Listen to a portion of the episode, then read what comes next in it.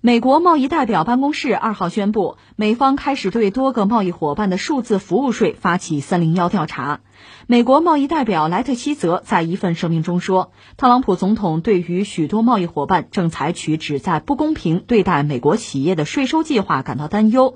他说：“我们准备采取一些适当行动，保护美国企业和工人不受任何此类歧视。”这次“三零幺”调查针对十个贸易伙伴已执行或正在考虑的数字服务税，有欧盟、英国、奥地利、捷克、意大利、西班牙、土耳其、巴西、印度和印度尼西亚。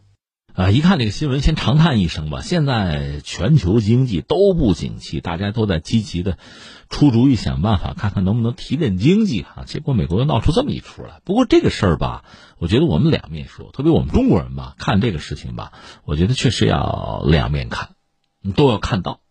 先解释几个概念吧。一个是美国这个三零幺三零幺条款，这咱都知道吧？这中国人很熟啊。三零幺调查呀，就美国一九七四年贸易法案第三零幺条。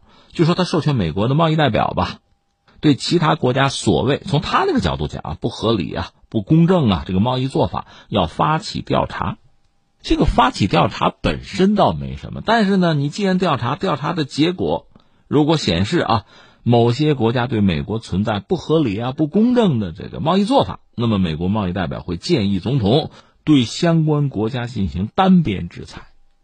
你明白这个意思吧？就是你看啊，我觉得你对我不公平，我调查一下。我都觉得你对我不公平，我要调查的话，往往调查出来，那就是有确凿的证据了。有这个证据，我就得报复你啊！我单方面就制裁吧，加个关税什么的就来了。这是三零幺条款，或者说叫什么贸易大棒啊？这个美国拿它打过好多人了。这说清楚了，三零幺，这就像一个警报啊，像一个热身。意味着美国要对某些人下手了，对谁呢？这一下子要对十个贸易伙伴要做调查。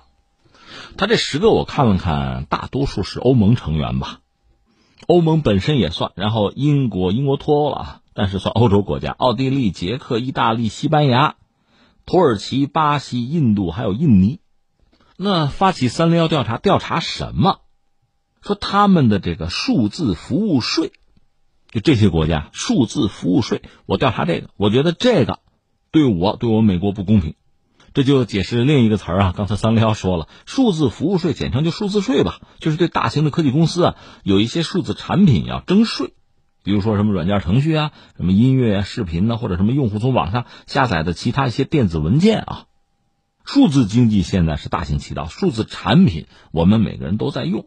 那很多科技公司呢，那向用户提供这些产品，啊服务，他获得收入，那你获得收入了，有些东西我看着该收税，我就要收税，对吧？数字税，这个数字税之前我们节目关注，特别是在这次疫情之前嘛，我们讲，尤其是欧洲、欧盟，这里面又尤其是法国，法国是敢为天下先啊，第一个吃螃蟹嘛，全球首个就征这个数字税啊进行立法的，这是法国。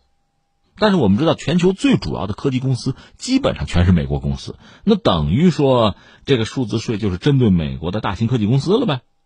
在去年七月份，法国政府已经通过这个相关法律吧，就宣布要对全球年收入是七点五亿欧元以上的，在法国年收入两千五百万欧元以上的公司，我就要征，征多少吧？相当于销售收入百分之三，数字税。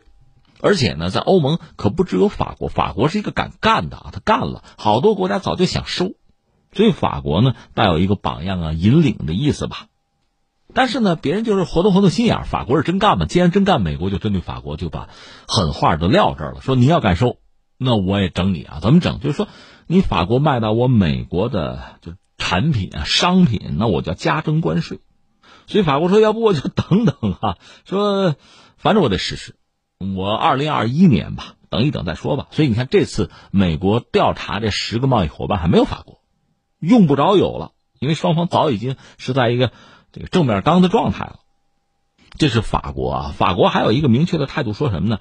呃，上个月说的，就说不管是国际社会是不是就数字税这个问题达成一致，我我就法国本身对大型科技企业收啊，我肯定是要收的。那除了法国以外，就说国际社会对于数字税这个态度吧。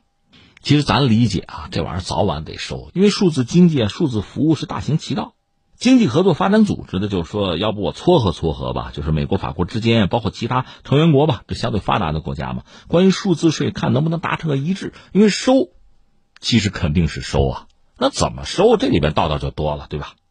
甚至呢，说能不能推动今年年底前有一个就大家都能接受、有个共识啊，拿一个数字税的方案出来。美国的态度是这个，说反正收也不是不行，但是呢，各国自愿，咱不能搞成强制性的。法国说那不行啊，收那就强制性的，你要自愿的话，那还收得成吗？那你美国给点压力，很多经济体就不敢动了，那怎么搞啊？那就得是刚性的，所以你看这有意思吧？现在美国是一下决心把这几家的十家。全部调查啊，就等于说是一种威胁了。我理解啊，你说枪打出头鸟，那出头鸟太多了，摁不住眼看着。但是美国的态度就摆在这儿，否则的话，美国的大型科技企业那损失惨重啊，大家都冲你下刀子，那也受不了。这是美国目前的态度啊。你说那没我们中国什么事儿啊？我觉得中国这个角色吧非常特殊。现在这个仗吧，主要是美国和欧洲在打，欧洲里面又主要是跟法国在干啊。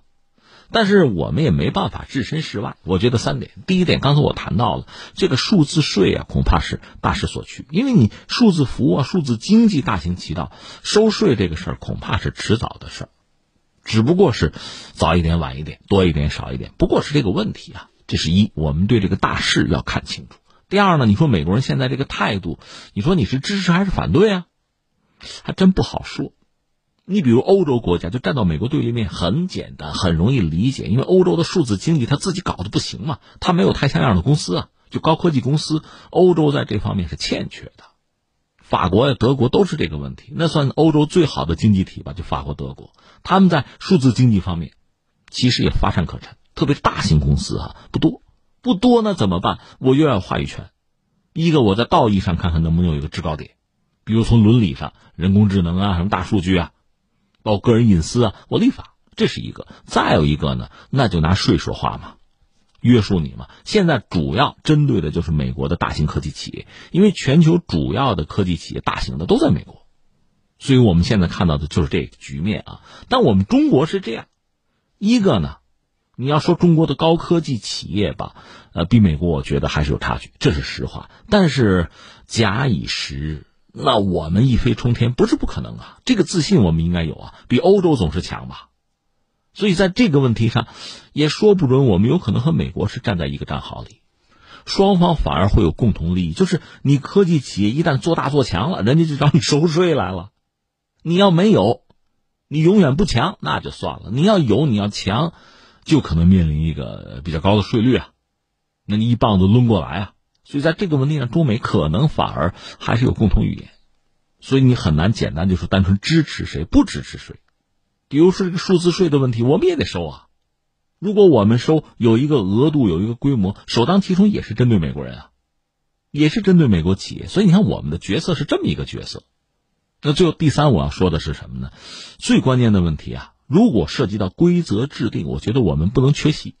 你别最后欧洲跟美国达成什么一个妥协，针对中国的高科技企业来了，那不行。所以在规则制定在一开始，我觉得我们就不能缺席。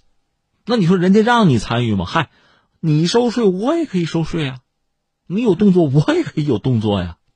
总之，一个是数字经济原来就大行其道啊，方兴未艾，现在又赶上这个疫情后疫情时代，全球的这个经济的格局怎么做？